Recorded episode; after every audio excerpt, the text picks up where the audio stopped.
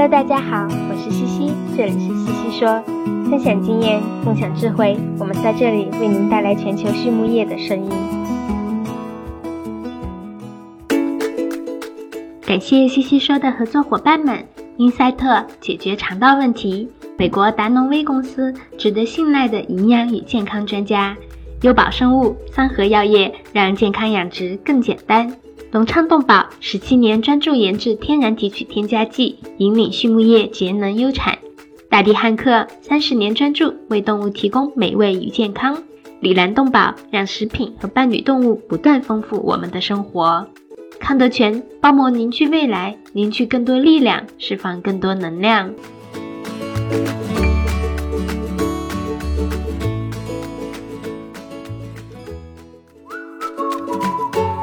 美国达诺威公司是全球酵母培养物生产经营领域的领导者。超过七十年来，达诺威产品的有效性和一致性已经反复得到市场和生产实践的验证。达诺威酵母培养物通过抵御应激的袭扰，改善和维护免疫健康和消化健康，来提高动物的生长和生产性能，以及确保畜产品的食品安全。达诺威始终致力于追求技术的创新和更好的质量，为养殖场和饲料厂等类型的客户提供经济有效且可持续发展的解决方案。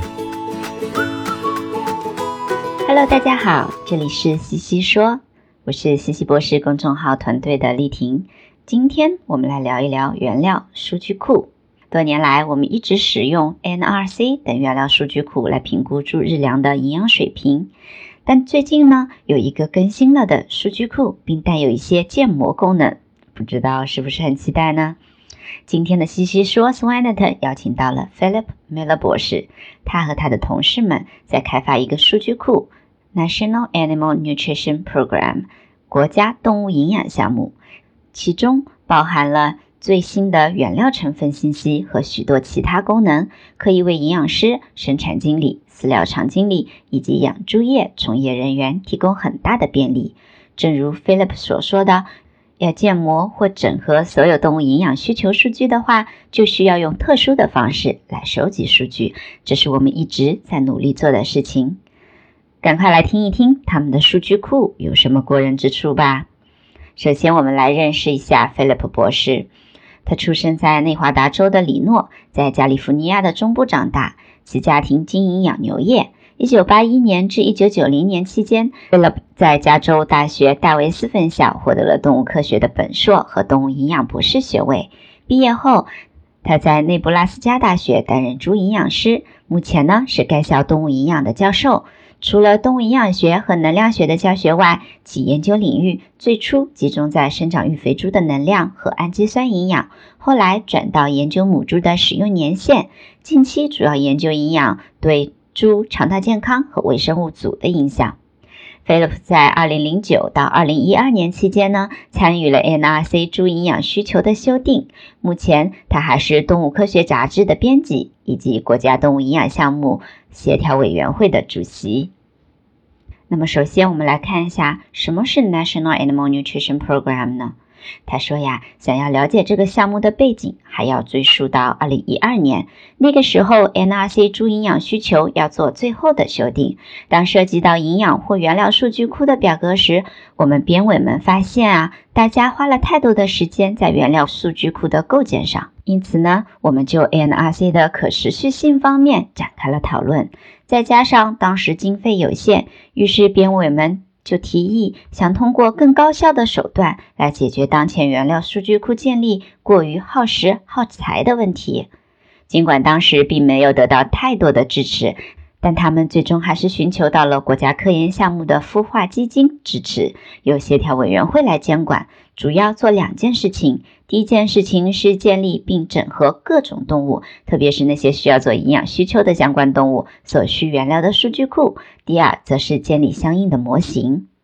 目前呢，猪肉、牛、奶牛的原料数据库已经可以在网站上查看了。家庭的数据库还在整理当中，而且这些数据是动态更新的，相应动物的营养需求也和这些动态数据库以及模型相关联，这样就可以节省大量的时间。这些数据库可以作为科研的参考工具。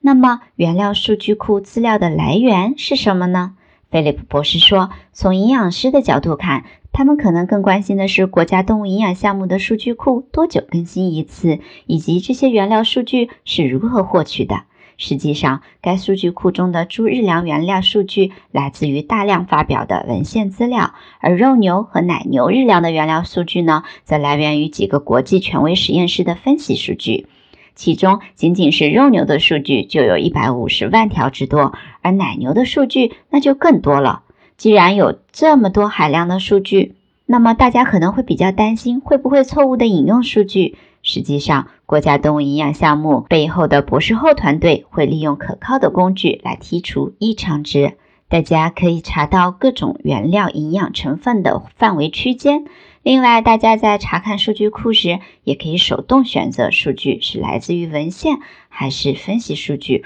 或者是来自于湿化学还是近红外。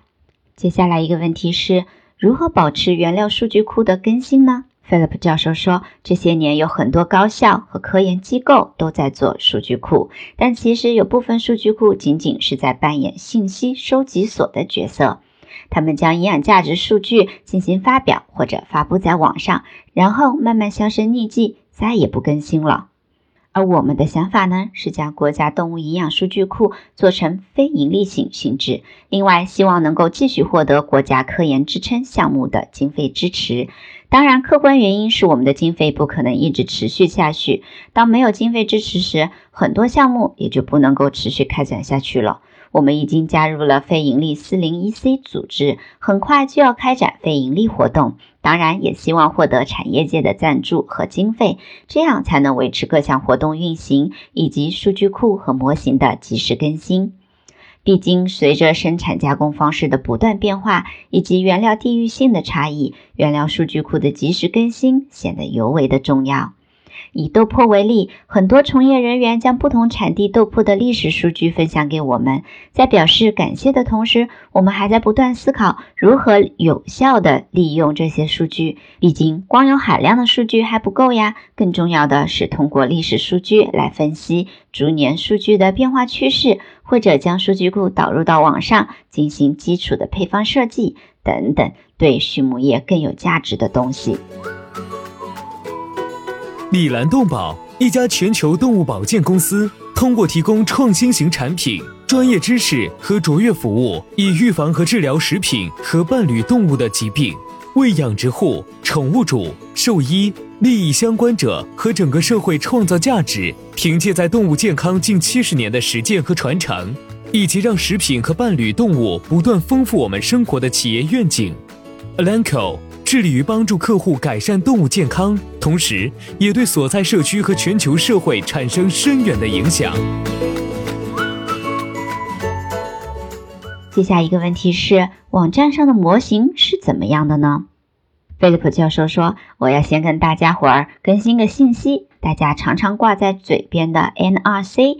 National Research Council 已经更名为 NASEM National Academics of。” Science, Engineering and Medicine 国家科学工程和医学院。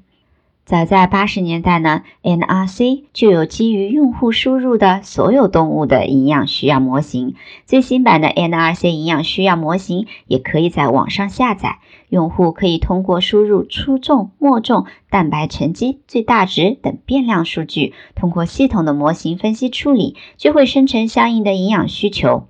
目前，NRC 的营养需求数值就是通过模型生成的，也有很多文献对模型生成的营养需求数值进行性能分析，来判断模型的预测有效性。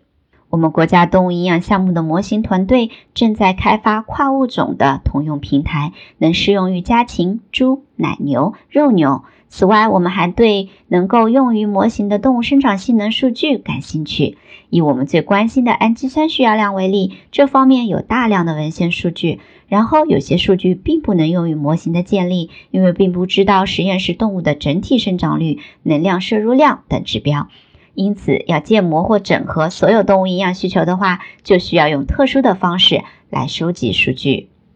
那么大家还可以用国家动物营养项目 NANP 网站做些什么呢？？Philip 教授说，在网站的侧边栏里，我们设置了原料数据库、模型构建等方向相关的文献、工作坊、论坛、峰会合集，大家可以在里面找到自己感兴趣的课程报告，有视频版的，也有图片、文字和 PPT 版本的，希望能帮助到大家一起学习。在采访的最后呢，菲利普教授聊到了他最喜欢的书，当然是 NRC 猪营养需要啦。他最喜欢的非专业书籍是《生命之火》The Fire of Life。最后一个问题是什么使成功的行业精英与众不同呢？菲利普教授说是勇敢。好了，今天的西西说我们就聊到这里，感谢大家的收听，我们下一期再见。